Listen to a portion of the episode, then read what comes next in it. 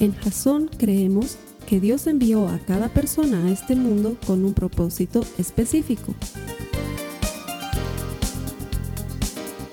Nuestra misión es ayudarte a que tengas una relación personal con Jesús y a través de ella encuentres ese propósito para tu vida.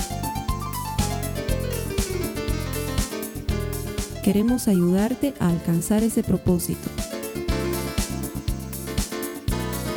Es nuestra oración que este podcast te ayude a tener visión, a tener jazón.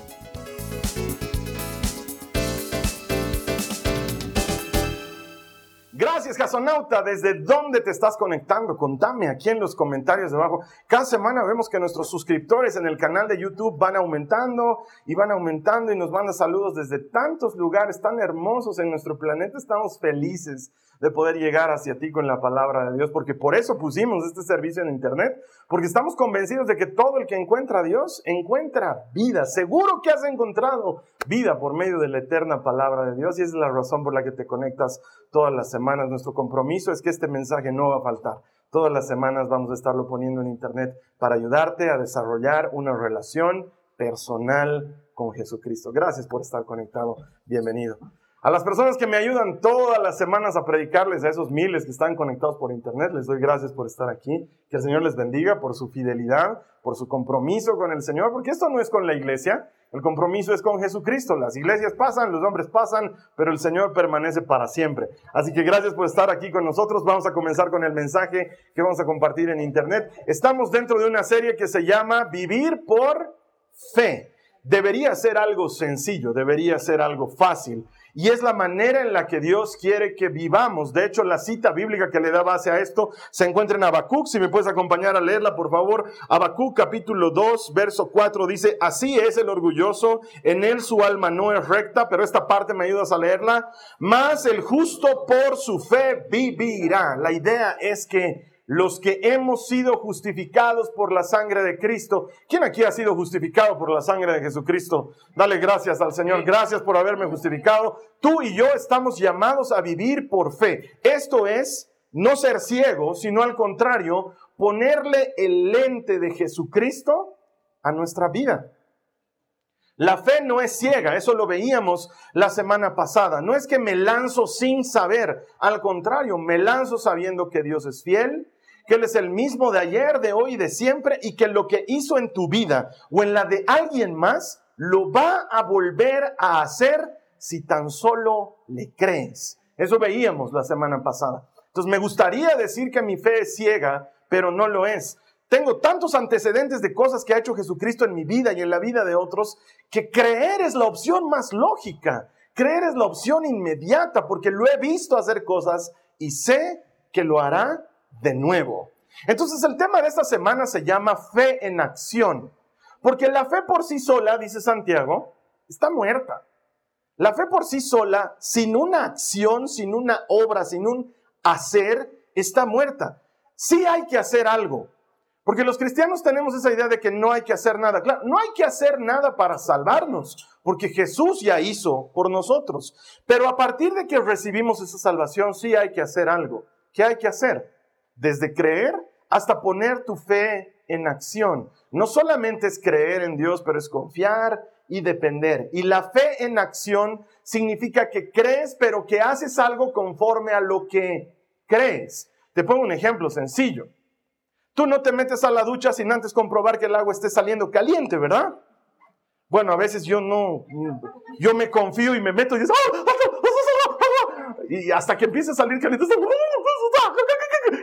ya, ya ah, ah, ah, listo, tranquilidad y paz, ¿sí? La verdad es que lo que uno debería hacer es que si cree que el agua está caliente, se mete a la ducha. Así es como debería funcionar. Y por eso es que yo me meto sin hacer la prueba y luego me encuentro con agua fría. Pero hay una acción que acompaña a lo que tú crees. Hay una acción que acompaña a lo que tú crees. Y hoy vamos a ver cómo ponerle acción a lo que tú y yo creemos. Y hermano, créeme, de veras el mensaje de hoy es tan bueno que estoy emocionado de haber llegado a este momento de la serie, porque creo que puede hacer un clic en tu cabeza y puede marcar un antes y un después en tu vida, si le das campo a lo que el Señor quiere hacer. De hecho, Él tiene algo especial encomendado para ti hoy. Es como, es como los que somos muy ochenteros. No sé si hay algunas personas aquí, sobre todo los millennials, que no han tenido la oportunidad de vivir esos gloriosos años, pero en los 80 nosotros teníamos una serie de televisión que se llamaba Misión Imposible. Alguien va a decir, ah, es una película. no, antes, antes, de ser una película, fue una serie de televisión. ¿Te acuerdas? Comenzaba con una especie de mecha que se encendía y mostraba a los protagonistas y se ponían máscaras y tenían que hacer misiones imposibles. Era extraordinaria. Yo me acuerdo que me quedaba ahí enganchado en la televisión y no es de los 80, la serie es bien sesentera, pero a nosotros en Bolivia porque la globalización hoy día nos ha actualizado, pero antes nos llegaba todo tarde, ¿no? Entonces, en los 80 estábamos viendo la misión imposible de los 60, los 70, pero era buenazo, ¿no? Esos guantes que tenían, sus relojes, las misiones en las que estaban involucrados, de, repente lo veías con cara de mujer y se sacaba la máscara y era hombre. Oh, no, era una serie extraordinaria, pero lo más importante comenzaba en los primeros minutos, cuando le decía, Jim, tu misión si decides aceptarla, consiste en, y le contaba, tienes que entrar a tal lugar y conseguir tales papeles y en el proceso no te tienen que descubrir. Y todo esto está complicado porque es un agente especial de la CIA que se ha involucrado en no sé qué cosas. Y esta grabación se autodestruirá en cinco segundos. Buena suerte, Jim.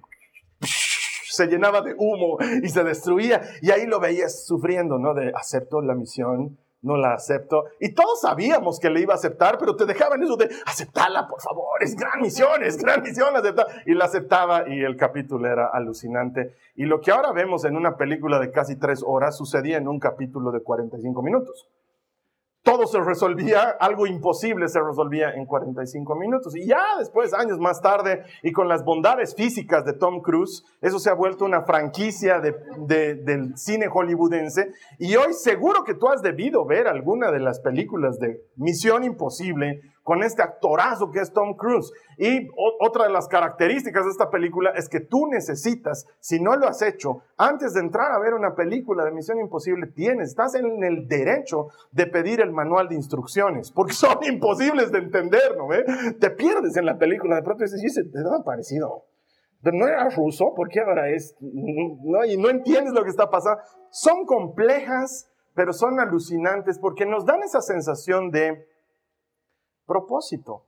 Esto que estoy haciendo lo estoy haciendo con un propósito, es con una misión especial y en eso aparecen agentes y dobles agentes y alguien que está a favor y luego está en contra y era su amigo y se transforma en su enemigo y luego vuelve a ser su, su amigo y luego vuelve a ser su enemigo y no sabe si es bueno o si es malo y al final e, es alucinante por este sentido de te he encargado algo específico que tienes que lograr. Nadie más lo puede lograr, solo tú lo puedes lograr y el saber que es una misión es como que te pone en esa sensación de vilo y de decir, wow, tengo que hacerlo. Y por extraño que parezca o por inverosímil que te suene, Dios te dice lo mismo desde el momento en que te llama y desde el momento en que te rescata.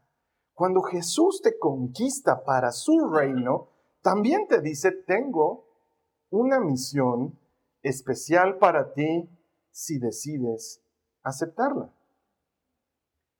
Lo que te voy a encargar si decides aceptarlo es, y te desempaqueta el asunto.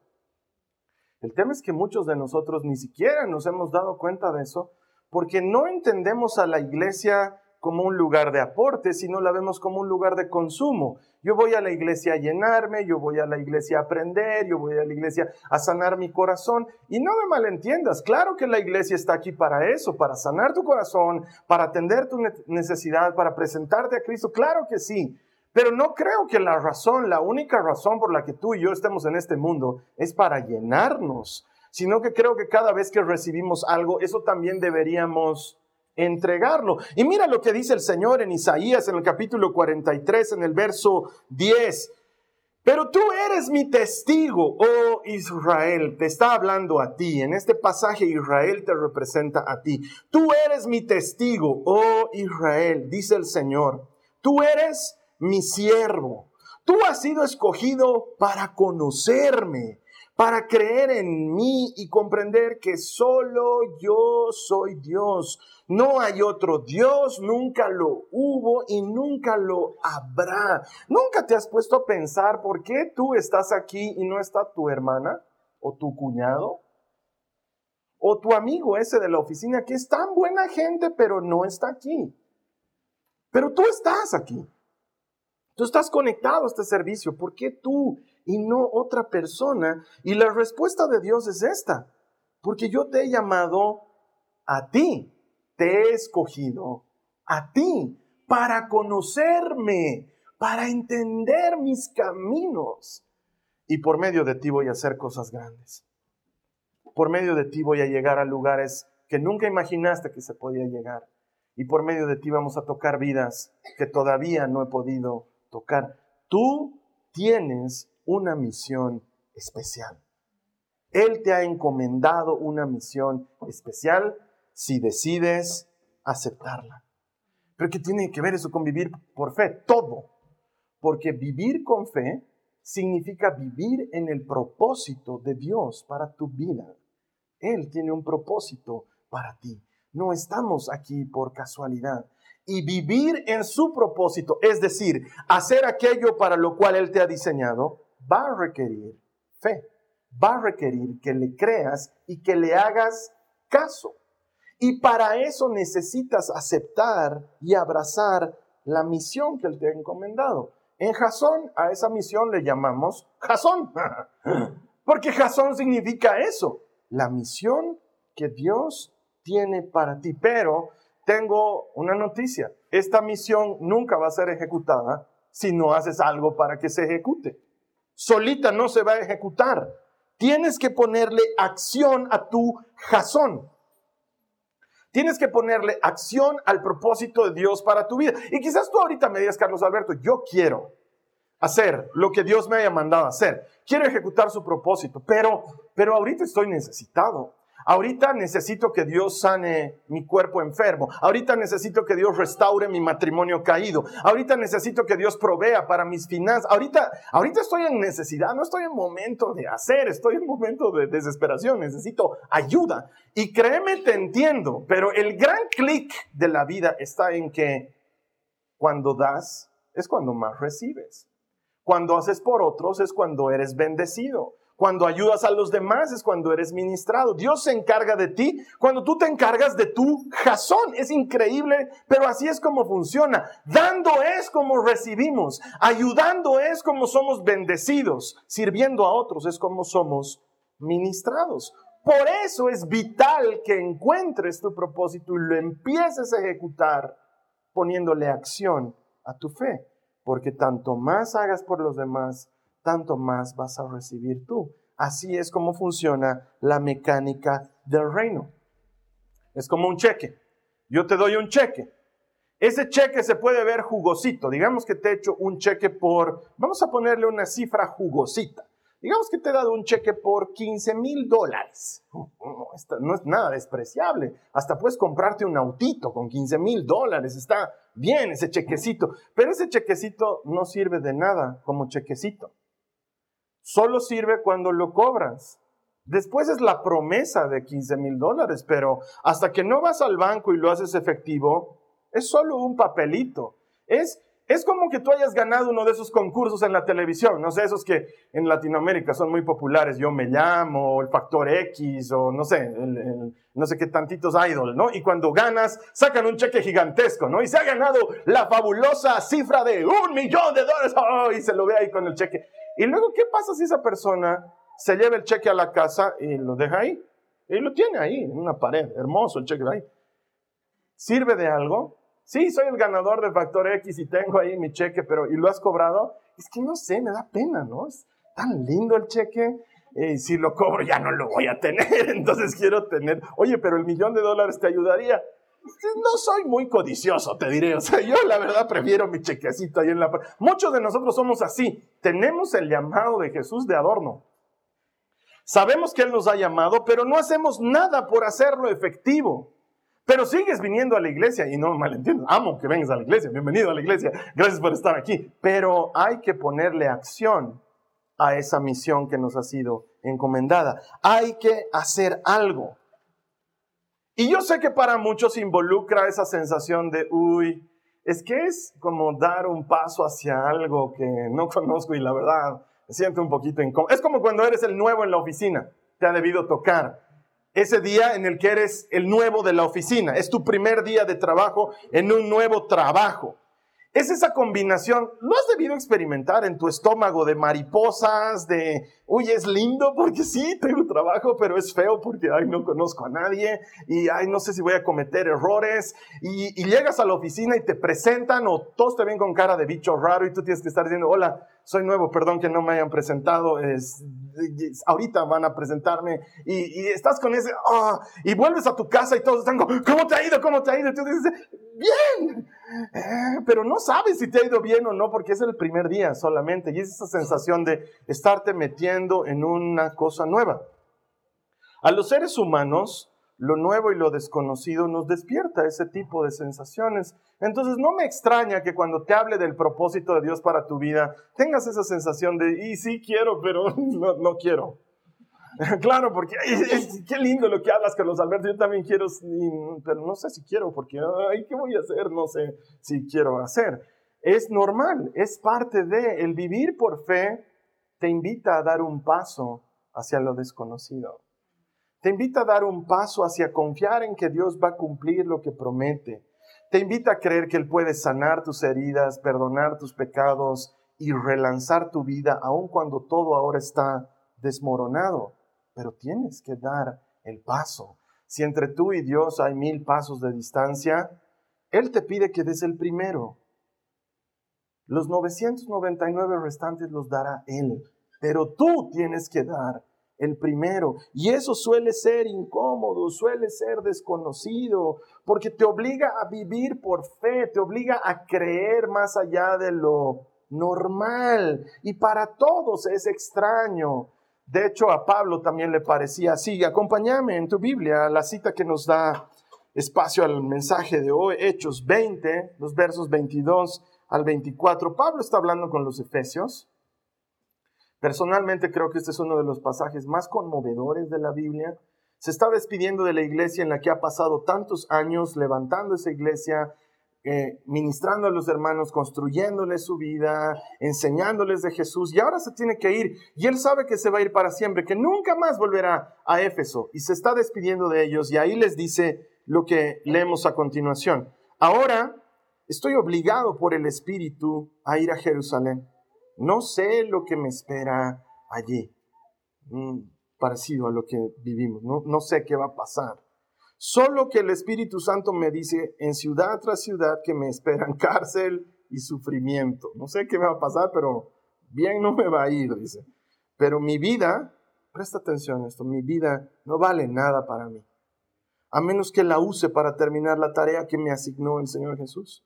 La tarea de contarles a otros la buena noticia acerca de la maravillosa gracia de Dios. Dice, me siento obligado por el Espíritu. Siento que el Espíritu me está empujando a algo. No sé qué me va a pasar, dice. No tengo idea. Y sin embargo, el mismo Espíritu me avisa que es cárcel, que es persecución, que es doloroso. Pero me está obligando y me empuja a ir. Porque la palabra que ahí aparece como obligado viene de una palabra, una palabra griega que traducida al español significa obligado. No tiene otro significado. Es exactamente eso lo que está diciendo. El Espíritu me está empujando a hacer algo. Yo no estoy yendo por mi propia cuenta. Él me está empujando a hacer algo. Es como cuando tú llegas a una reunión donde está tu suegra y tu esposa te dice, anda a saludar a mi mamá. No le necesitas, señora, ¿cómo está? No te queda otro. No te ha empujado. A... Aquí el Espíritu, el Espíritu lo está empujando a Pablo a ir a anunciar el Evangelio, pese a la cárcel y al sufrimiento que le esperan. Yo te pregunto a ti hoy, hermana, hermano, ¿a qué sientes que el Señor te está empujando? ¿No sientes que Él te está empujando a algo? Si no sientes que Él te está empujando a algo, oye, incomodate. Estás muy cómodo. Él te está empujando a algo.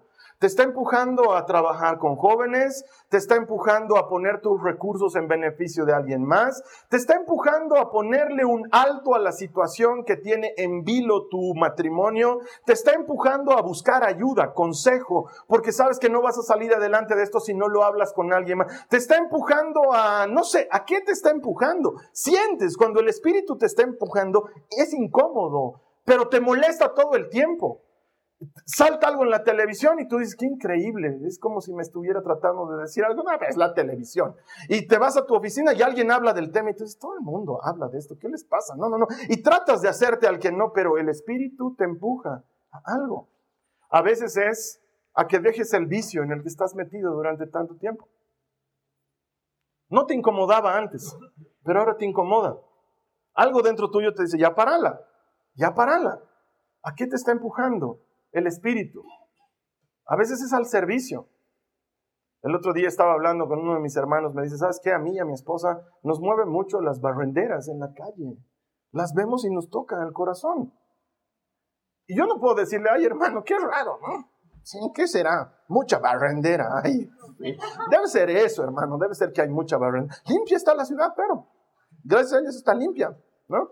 No, Oye, ¿no será que el Espíritu te está empujando a hacer algo al respecto? ¿Que te involucres de alguna manera? Hay gente que se siente conmovida por niños, hay gente que se siente conmovida por animales, hay gente que viene a la iglesia y dice, no puedo permitir que esta pared siga así, hay que limpiarla, hay que pintarla. Eh, probablemente es el Espíritu el que te está empujando a hacerlo. Entonces, haz como Pablo, escúchale y hazle caso, porque vivir por fe es eso es hacerle caso a lo que Dios te empuja a hacer. Hacerle caso a, lo que Dios te dice que tienes que hacer. Eh, yo les he contado, ya hace un tiempo atrás he dejado de hacer consejería por dos razones. Primero, porque no tengo que hacer consejería, porque mi terapeuta me ha hecho parar por un tiempo. Pero segundo, porque hay N personas en la iglesia que están haciendo consejería. Pero a veces alguien viene y me dice, necesito hablar contigo, y yo lo despacho, ¿no? Y le digo, yo no estoy haciendo consejería, anda con el otro hermano, y se van tranquilos. Pero hay personas a las que, en cuanto lo he despachado, el Señor me dice, ¿por qué has despachado a esta? Y yo le digo, porque el terapeuta dice que no tengo que. Y el Señor me dice, ¿quién pues es el dueño del terapeuta? Perdón, Señor, perdón. Fulano, fulano, ven, te voy a atender, por favor. Porque siento que el Espíritu me empuja y me dice, esta persona tiene que hablar contigo. Esta persona tiene que hablar contigo pero no me pasa con todos, así que si te rechazo no te sientas mal. Hay otra gente que puede hacerlo, ¿sí? De todas maneras, el Señor es el que atiende, no soy yo. Pero hay cosas que tienen que ver con mi llamado, con algo que Dios me dio a mí para ser específico. Esta misión es para ti, si decides aceptarla. ¿A qué te está empujando el Señor? No, hermano, sigo sin, sin entenderlo, Carlos Alberto. Oralo, pregúntale, te reto. No hay una sola persona en este mundo que vaya delante de Dios y le diga, Señor, ¿qué quieres que haga? Y que Dios le diga, por ahora nada, hijo, sigue adelante. Ah, no, es más, prepárate para que te desempaquete el asunto y te diga, oye, qué bien que, ya que lo preguntas, esto es lo que quiero que hagas. ¿A qué te está empujando el Señor? Y sabes que Pablo estaba dispuesto a dar su vida por eso. Él dice, no me importa, si me cuesta la vida con tal de cumplir la misión que el Señor me ha encomendado, que me cueste. Estoy dispuesto a dar mi vida por este asunto. Pero sabes qué, hermano, tienes que comenzar de alguna manera.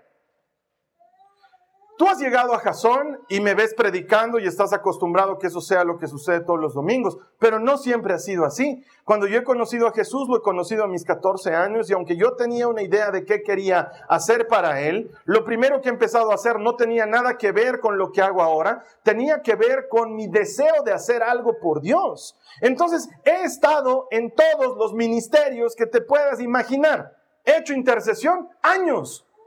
Me metía con un grupo de hermanos a una sala, llorábamos, llorábamos, llorábamos. Por... Hecho acogida, claro, estaba parado ahí en la puerta. Bienvenido hermano, gracias por venir, bienvenido hermano. A todo el mundo le daba la bienvenida. Hecho todo, decoración. Yo que odio las manualidades. Estaba en la tarde en una mesa con varias señoras que sí aman las manualidades, pegando cartulinitas, porque había una época en la que no podías imprimir, tenías que hacerlo a mano. Bienvenidos. Entonces estábamos cortando las cosas. Estaba yo también en ese ministerio y he estado en niños y he estado en danza. ¿Puedes creer eso? sí, hermanos, hay videos que lo prueban, que nunca se los mostraré, pero que prueban que yo he estado en danza, bailaba en danza evangelizadora para anunciar a Jesucristo. He estado en todo. ¿Por qué? Porque tenía un deseo extraordinario de cumplir con aquello que Dios me había encomendado y que en ese momento no tenía ni idea qué era. Pero hasta que encuentre qué era, me metía en algo. Porque decía, en lo, que, en lo que pierdo mi tiempo esperando encontrar el propósito de Dios para mi vida, mis años se están yendo. No, yo tengo que invertir mis años en servir a Jesucristo. Y por eso me he metido a cuanto ministerio he podido. La idea es que no estés estático. La idea es que te involucres en algo. La idea es que hagas algo por Jesús. La idea es que formes parte de algo. Pero estoy enfermo, Carlos Alberto. Te cuento que estando enfermo puedes orar por enfermos. Te cuento que estando enfermo puedes interceder por la necesidad de otro. Te cuento que necesitando trabajo le puedes ayudar a otro a conseguir trabajo. La idea es que tú quieras hacer algo, que te involucres en lo que haya, por más distinto que se muestre a lo que tú quieres hacer por Jesús. Y te cuento que aquí en Jasón faltan manos. Necesitamos gente que se involucre. ¿Te acuerdas la semana pasada hemos puesto unos letreritos ahí para que la gente se anote en los servicios? No te has anotado. Carlos Alberto, yo me he entonces a ti no te estoy hablando, no te has anotado. Oye, hacen, faltas, hacen falta manos y la idea es que des un primer paso. ¿Cómo sabes que es tu misión si no has hecho la prueba de que sea tu misión? Haz la prueba. Involúcrate en algo. Amo también a esos hermanos que me dicen, me he anotado en cámaras, pero no sé nada de cámaras. Bienvenido, hermano, yo te voy a enseñar. Si aquí el tema no es que sepas, aquí el tema es que quieras. Dios no suele llamar al mejor, suele llamar al disponible. No suele, no suele llamar al que sabe, suele llamar al que quiere. Eso es lo que suele hacer el Señor. Y mi pregunta para ti es, ¿en qué quieres involucrarte? Hazlo, da el primer paso. Pero muchos de nosotros estamos ahí sentados esperando que Dios nos llame. ¿Qué estás haciendo, hermano? Esperando el llamado de Dios. Dios no usa flojos ni los necesita. Dios no usa flojos ni los necesita. Si tú te fijas en la Biblia, cuando Dios lo llama, por ejemplo, al profeta Eliseo, ¿qué estaba haciendo Eliseo? Tomando sol en su finca. No, estaba arando con sus bueyes y ahí lo llama. Cuando lo llama a Pedro, ¿qué estaba haciendo Pedro?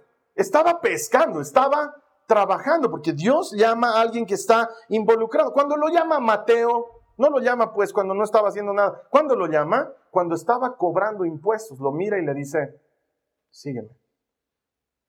Si tú te involucras en algo, si estás trabajando en algo, Dios te desempaqueta la misión. Pero mientras sigas sentado esperando que Dios te llame, hermano, puede pasar toda la vida y que tú no sientas el llamado de Dios, porque Dios no usa flojos ni los necesita. Él quiere gente que se involucre, que se meta de lleno. Ahora, esto me trae a la mente la primera vez que fui a un parque de Disney. Era jovencito, mi hermano y yo nos habíamos ido a estudiar a los Estados Unidos y en uno de los fines de semana de descanso, obviamente teníamos que conocer Disney. Era mi primera vez, yo tenía veintitantos años. Y nos vamos a Disney y entramos con nuestros carnets de estudiantes, consigues un precio alucinante para estar allá adentro en Disney. Y estamos allá adentro, teníamos en la mochila todo para comer, como buen estudiante no tienes plata para gastar en todo, así que lo teníamos todo medido. Y aquí entramos primero, aquí entramos primero, ¿no? Y vamos al castillo de la princesa. No, va, aquí vamos. y nos metemos a lo primero que había a la derecha porque tenía una fila enorme. Y estamos ahí en la fila con mi hermano charlando y, la fila iba avanzando y yo le decía, ¿qué nos habremos metido? Y él me decía, no tengo idea, pero Disney debe ser hermoso, ¿no? Sí, debe ser hermoso. Y seguíamos avanzando y una fila larga, como dos horas de fila. Y, y le digo, oye, harta fila se hace aquí, ¿no? Sí, qué grave. Y avanzábamos y todo se veía medio espacial, ¿no? Robots, naves espaciales, luces. De rato en rato por la cúpula del lugar, pasaba una luz y tú escuchabas, ¡ah! Gente gritando, ¿qué será? Qué bonito, ¿no?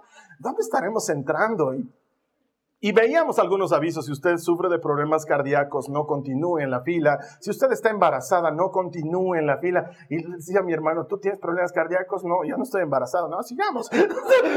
no teníamos, te prometo, campechano en la ciudad, no sabíamos a qué nos habíamos metido. Cuando de repente llegamos a la antefila, y pasaban unos especies de trencitos donde la gente se sentaba, una barra los aseguraba y se iban. Yo le decía, hermano, creo que nos hemos metido en una montaña rusa. Y él me decía, no, no creo, debe ser uno de esos paseitos, muñequitos y robots, esas cosas. No, no sé, hermano, le digo, tiene cara de montaña, ¿por qué te asegura tanto ese fierro? No, si no, no, él me dice, si fuera montaña rusa, te ponen en tus hombros, cinturones, no es montaña rusa. Llegamos, nos sentamos en el trencito, nos toca primer asiento, primera fila, empieza a avanzar lentito, Proc se pone la barra, empieza a avanzar, se vuelve oscuro y caída libre. Dios mío. Al principio ya no hay tiempo pues de decirle a tu hermano, es montaña rusa, no, Empieza a gritar. Yo empecé a gritar porque además me acuerdo que en alguna experiencia de alguien que sí había vivido eso, me decía, cuando gritas se te pasa el vértigo. Entonces empiezo a gritar, ¡Ah! ¿saben qué hermanos? En vano porque seguía gritando y nunca pasaba y seguía el asunto. ¡Ah! Entonces ya para que ya dejé de gritar, era botado hacia un costado, babeándole al de atrás.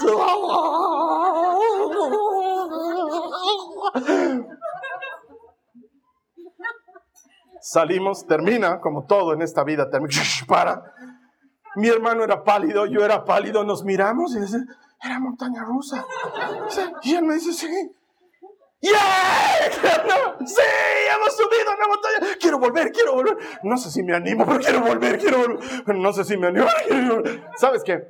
He llegado a la conclusión de que mi primera montaña rusa jamás la hubiera hecho en la vida si me hubieran dicho que era montaña rusa. No lo hubiera hecho. Y hasta el día de hoy seguiría diciendo, ¿cómo serán las montañas rusas, no? Debe ser bonito. Algún día me voy a animar. Me, tuve que meter sin saber y lo hice y salí con esa sensación de quiero volverlo a hacer. Y bueno, después de esa montaña rusa me he subido a muchas otras más ya por conocimiento propio. Pero la primera vez estoy seguro que no lo hubiera hecho si sabía a lo que me estaba metiendo. Y eso es lo que está diciendo Pablo aquí. En el verso 22 del capítulo 20 que hemos leído, dice, ahora estoy obligado por el, por el Espíritu a ir a Jerusalén. Y dice, no sé lo que me espera allí y quizás tú ahorita me dices, Carlos Alberto, yo quiero servir a Dios, pero no sé lo que eso significa. Tal vez me va a pedir tiempo y no tengo tiempo. Tal vez me va a pedir dinero y no tengo dinero. Tal vez me va a pedir recursos. No tengo recursos, Carlos Alberto. No sé. Quisiera involucrarme, pero no sé lo que me espera. Y sabes qué? Él no te va a dar los detalles. No puedes manejar los detalles de la misión. Él te va revelando la misión un poquito a la vez, no te la da toda de golpe, porque Él sabe que no puedes manejar los detalles. Así que no esperes que te dé los detalles. No esperes que tú ahora digas, ok, Señor, el Carlos Alberto ha tocado una fibra íntima de mi corazón, voy a involucrarme en el servicio. Padre, ¿qué quieres de mí? No esperes que Él te diga, te voy a llevar a las naciones. No te va a decir. Te va a decir, trabaja con niños. Esa es tu misión para mí por ahora, si decides aceptarla. Y no te va a dar más detalles, porque Él sabe que tú y yo no podemos manejar los detalles. Nos acobardaríamos y no subiríamos a la montaña rusa. Lo que Él tiene para ti es grande y bueno, pero si te lo dice entero, te vas a acobardar, entonces no te lo va a decir. Entonces, no esperes a que tu vida esté organizada para meterte en el propósito de Dios. Metete en el propósito de Dios para que tu vida se organice en torno al propósito de Dios. Así es como funciona. Pero no tengo detalles, no te preocupes. Tú metete y hazlo y deja que el Señor se encargue de los detalles que tú y yo no podemos manejar. Si tú lees a Moisés, ¿cuándo Dios le dio detalles a Moisés? Lo llama en la zarza ardiendo y le dice, quiero que liberes a mi pueblo.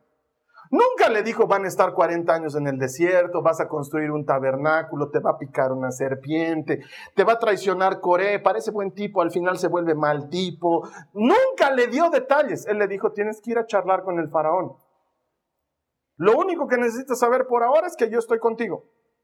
Es lo único que necesitas saber. Dios no te va a dar detalles. Si sientes que en este momento la invitación que te hago, involucrarte en el servicio, está ahí en el limbo porque quisieras saber un poco más, pero sientes que no sabes más. Bienvenido al club. Así es como Dios trabaja. Él no te va a dar detalles porque no los necesitas. No puedes manejarlos y no los necesitas. Solo necesitas un detalle. Solo un detalle es importante. Dios está contigo. Es lo único que necesitas saber.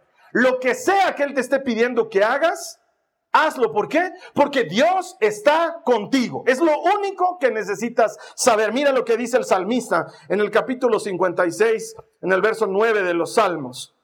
Ayúdame a leerlo. Dice, mis enemigos emprenderán la retirada cuando yo clame a ti por ayuda. Una cosa sé, Dios está de mi lado. Es lo único que necesitas saber. Pero Señor, tendré dinero suficiente. No te preocupes, estoy contigo. Pero Señor, llegaré sano ese momento. No te preocupes, estoy contigo. Pero Señor, mi familia me apoya. No te preocupes, estoy contigo. Pero ¿y qué voy a hacer de mi oficina? No te preocupes, estoy contigo. Es lo único que necesitas saber. Pero Señor, no, yo necesito saber detalles. Yo necesito saber, ¿me va a gustar? ¿No me va a gustar? No te preocupes. Yo estoy contigo. Y el día que entiendes que Jesús es lo único que necesitas, es el día en el que no te falta nada. Él quiere que entiendas eso. Pablo dice, no sé qué me espera, pero él sabe que Dios está con él. Es lo único que hace diferencia. Es como esta historia, no sé si la conoces. El profeta se llama Eliseo. Es el sucesor de Elías, un gran profeta. Este Eliseo era un hombre de Dios muy ungido, muy poderoso, que está entrenando a un grupo de profetas para que hagan lo que él hace, escuchar a Dios y advertir al pueblo sobre su mal comportamiento o guiarlos por una buena senda. Y en esto uno de los profetas que trabajaba con él había muerto. Una mañana, la esposa de este muerto, de este difunto, viene y lo busca a Eliseo y le dice, perdón que lo moleste, maestro, pero soy esposa de uno de sus discípulos, ha muerto ha muerto y nos ha dejado con muchas deudas y tengo hijos y no tengo trabajo y no sé cómo pagar las deudas y lo único que se me ha venido a la mente es pedirte ayuda a ti. ¿Qué puedo hacer? Mi, mi esposo nos ha dejado y no tengo manera de subsistir. Y Eliseo le dice, ok, em, vamos a hacer una cosa. ¿Tienes un frasco con aceite de oliva? Sí, eso sí tengo. Ok, entonces, eh, prestate frascos de tus vecinas, de tus vecinos, y vas a llenar esos frascos con el aceite de oliva que tú tienes. Hazlo. Y la mujer se presta, a sus hijos los mandan, anda donde la vecina, ¿te acuerdas de la Rosita? Dile que te preste una, y te acuerdas de la fulana, anda, dile, y hoy le he prestado mi frasco de perfume a la fulana que me devuelve. Se hace traer frascos y de su frasquito de aceite de oliva empieza a vaciar y se llenaban y se llenaban, y en su frasco no terminaba de salir el aceite, y se llenaban y se llenaban, y hace una cantidad enorme de botellas llenas de aceite de oliva. Y cuando le dice uno de sus hijos, ya, pasame otra botella más, le dice, mamá, ya no hay. ¿Seguro que ya no hay? Ya no hay. Y ella se fija en su frasco y ya no tenía aceite. Entonces va donde el profeta y le dice, ya he hecho lo que tú me has dicho. Tengo hartas botellas llenas de aceite. Entonces el profeta le dice, mm, necesitas ayuda en todo realmente. A ver, anda a vender las botellas, vende ese aceite y viví con ese dinero. Gracias, vuelva pronto. Entonces la mujer hace eso y tuvieron dinero para sobrevivir durante mucho tiempo. El tema está en que vivir por fe es algo que requiere que tú hagas cosas aunque no entiendas, aunque no tengan sentido. Tienes que hacer lo que tienes que hacer por loco que parezca.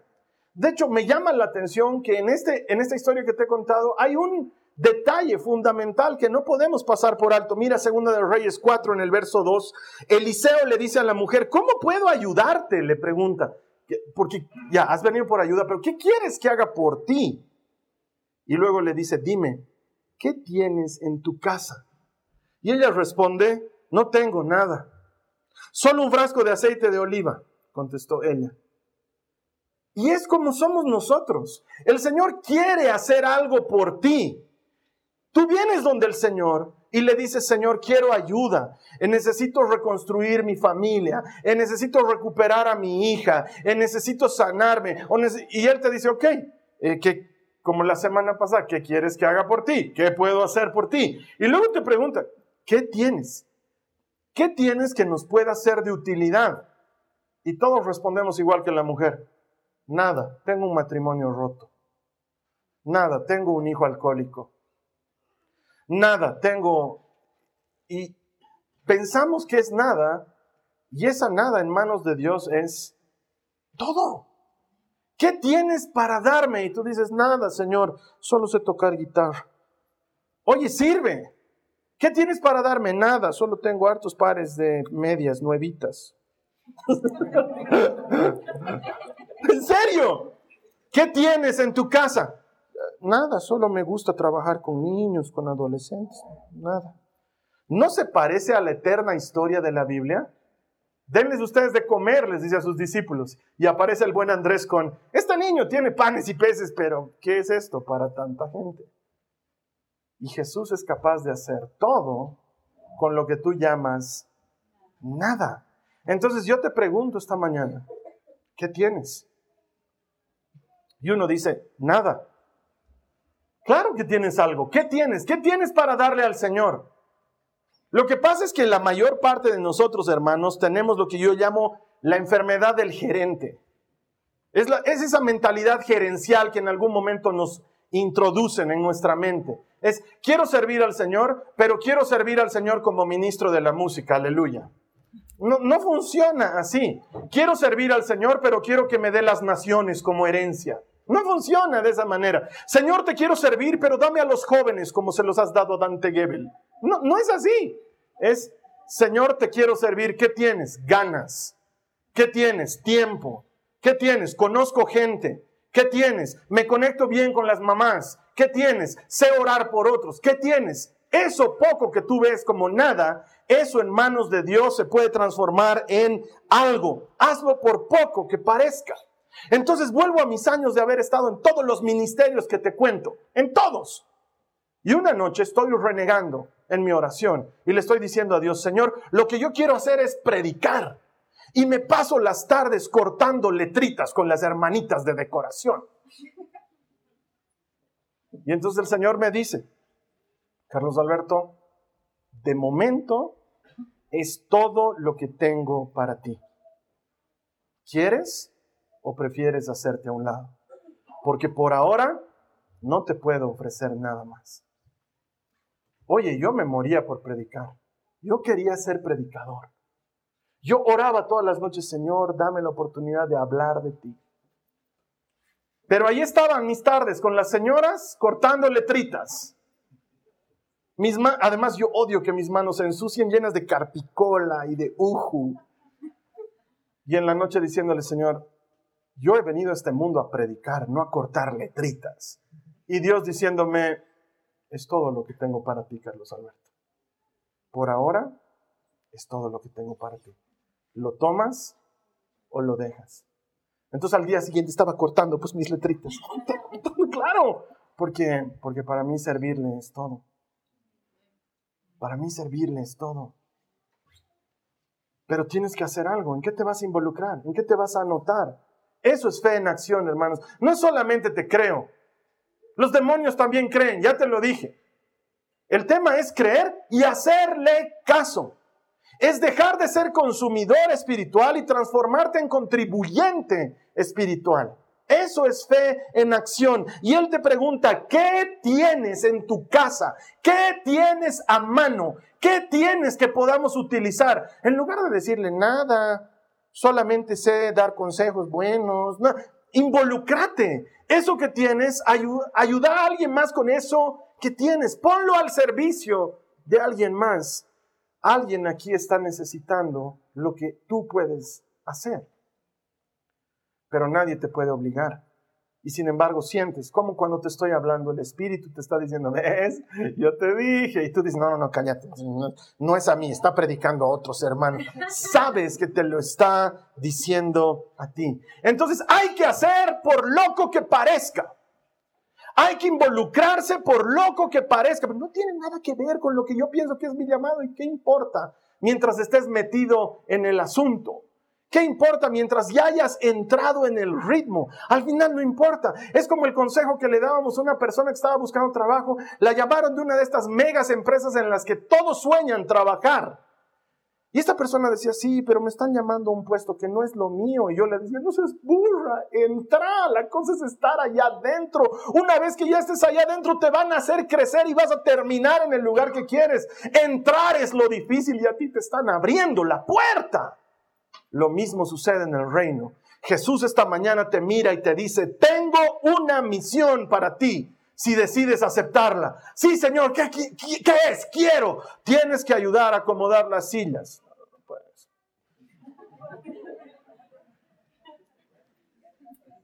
Yo he venido a sanar enfermos, Señor.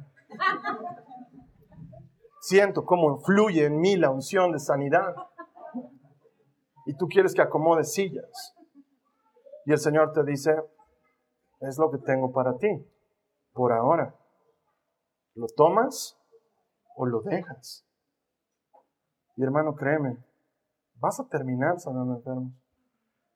Qué glorioso que pongas una silla y la persona que se siente ahí se sane. Qué glorioso.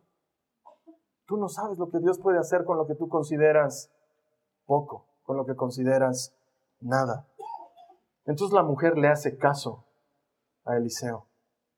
Era loco eso de vaciar aceite, porque un frasco no alcanza pues en 80 frascos, ¿no ve? Un frasco es para un frasco. Pero ella hace caso, verso 5 y 6 del mismo capítulo. Entonces ella hizo lo que se le indicó. ¿Qué dice? Ella hizo lo que se le indicó. ¿Qué dice? Ella hizo lo que se le indicó. Es que es bien fácil. Sus hijos le traían las jarras y ella las llenaba una tras otra. Pronto todas las jarras estaban llenas hasta el borde. Tráeme otra jarra, Jacobito, le dijo a uno de sus hijos. Ya no hay más, le respondió. Al instante el aceite de oliva dejó de fluir. O la mujer le hacía caso a Eliseo o se quedaba pobre y se moría en su pobreza. Y tal vez te ha llevado Dios a este punto en el que o le haces caso tu matrimonio se pierde o le haces caso o tu salud empeora. O le haces caso o tus finanzas se van a la montaña. O le haces caso y te involucras y haces algo por alguien más. O estás fuera. Y por loco que parezca, es que Carlos Alberto, no sé qué tenga que ver el que yo dé bienvenida a la gente con que el Señor me ayude con mi enfermedad. Yo tampoco, pero si el Señor te está empujando a hacerlo, ¿quién soy yo para discutirle al Señor? Tú hazle caso involucrate, metete en algo. Siempre me pregunto, ¿y qué hubiera pasado si cuando le dice al Jacobito, pásame otro frasco, Jacobito? El Jacobito le dice, ya no hay más frascos, mamás. ¿Qué hubiera pasado si, si la mamá decía, mm, consigan lo, que sea? Pásenme platos, eh, bowls, pásenme Pyrex, pasen... ¿Qué hubiera pasado? Se hubiera seguido llenando porque tu fe va a alcanzar hasta donde tú quieras que alcance. El tema es que nosotros no nos estiramos. El tema es que uno dice, ay, no, no sé si voy a poder, ay, no, no sé si lo voy a lograr. Ay, qué lindo es lo que dices, Carlos Alberto, pero yo no tengo todavía ese tipo de fe. Nadie tiene ese tipo de fe. Si a mí alguien me hubiera dicho que para entrar en la montaña rusa iba a sufrir, no hubiera entrado. No sé manejar detalles. Si a mí alguien me hubiera dicho ser pastor significa esto, yo le hubiera dicho, no, no, señor, no, gracias. No me dio detalles el bandido. Oye, me sumo al club de Jeremías. Jeremías le dice al Señor, ah, vos me sedujiste con tu amor y yo me permití seducir.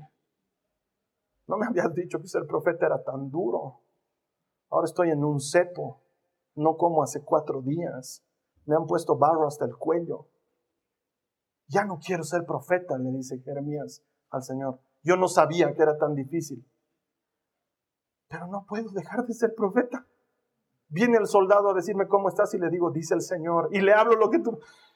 Viene el tal Sedequías, este, y me dice, hay palabra del Señor, y le digo, sí, hay palabra del Señor, y sabes qué, arde dentro de mí el fuego de tu espíritu, no puedo callar lo que tengo dentro, me ha seducido. Yo me he dejado seducir. No puedo dejar de hacer lo que me has mandado hacer. Entonces me sumo a su club. A mí no me dijo todo lo que significaba ser pastor.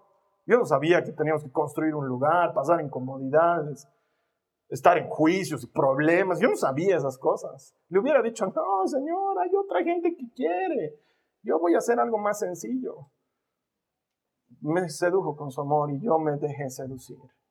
Y no puedo dejar de hacer lo que Él me manda hacer. Como chico que va a Disney cada semana, estoy sentado en mi computadora haciendo mi nueva charla y diciendo, ¡uh, qué lindo está esto! ¡Wow, Señor, no puedo creer que me estés enseñando esto! ¡Ay, qué increíble! No esperes a conocer detalles. Hazlo por loco que parezca, por tonto que se vea. Pon tu vida al servicio del Señor. Estírate. Pon tu fe en acción. Créele. Y vas a ver cómo Él hace cosas extraordinarias. Ese es el Dios en el que creemos. El que es capaz de hacer mucho con poco y todo con nada. Si Él no nos necesita, pero nos quiere usar, ¿cómo decirle no a Él? Hermano, hermano, esta es una invitación para que te subas en el micro y pongas tu fe en acción. Hagas algo hoy. No sé los detalles, Carlos Alberto, yo tampoco, pero solo sé una cosa. Dios está contigo. Él está contigo. Él no te va a dejar.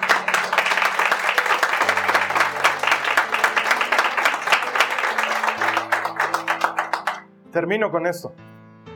Si me hubieran dicho todo lo que significaba ser pastor, y estoy seguro que hay cosas que todavía no conozco y no me han contado, hubiera dicho que no.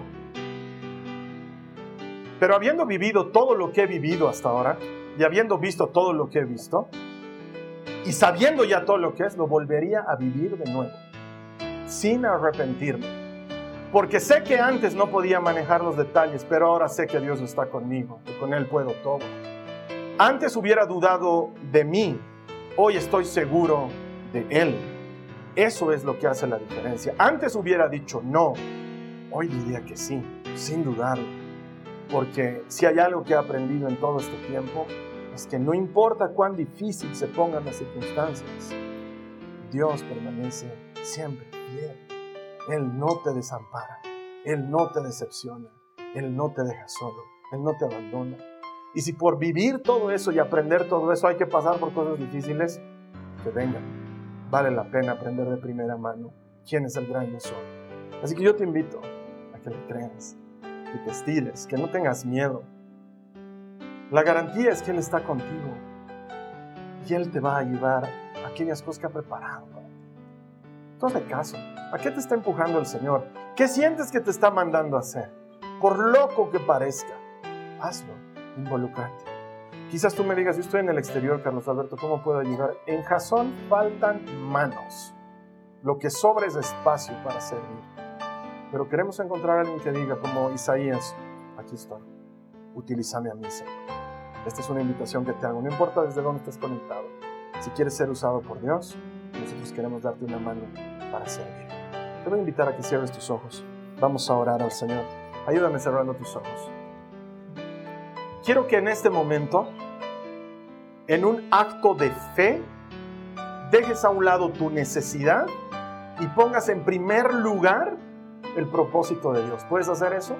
Dejar de lado tu necesidad, la sanidad que buscas, la restauración que necesitas, el ánimo que estás esperando. Ponlo a un lado por un momento y pon en primer lugar el propósito de Dios. Si puedes hacer esto, quiero que ores conmigo y le digas al Señor, Señor Jesús, pongo primero tu propósito y tus necesidades antes que los míos. Y elijo hacerte caso, seguir tu palabra, seguir tu impulso y caminar contigo. Dios, no conozco los detalles, pero una cosa sé, que tú estás conmigo esto es suficiente. Quiero caminar en ti. En el nombre de Jesús. Amén. Yo te puedo garantizar esto porque conozco al Señor y conozco su palabra. Si tú has hecho esta oración en serio, lo que sea que tú estás necesitando también va a ocurrir. Porque la Biblia dice que busquemos primeramente el reino de Dios y su justicia y todo lo demás es añadido. Puedes creer que Dios va a atender en el proceso lo que sea que tú estés necesitando. Te voy a estar esperando aquí la siguiente semana con otro mensaje de la palabra de Dios en esta serie Vivir por Fe. Y en tanto, oro para que el Señor te bendiga y que encuentres más de su corazón y de su amor para ti y que descubras que todo el que encuentra a Dios encuentra vida. Te espero aquí la siguiente semana. El Señor te bendiga. Amén.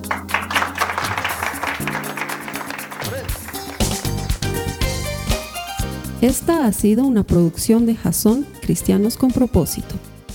Para mayor información sobre nuestra iglesia o sobre el propósito de Dios para tu vida, visita nuestro sitio web www.jason.info. Allí encontrarás muchos recursos para animarte en tu relación con Dios, enseñanzas, nuestro blog, prédicas y mucho más. Te lo deletreamos www.jaz on.info. También puedes visitarnos en nuestro sitio en Facebook www.facebook.com barra Que Dios te bendiga abundantemente. Muchas gracias.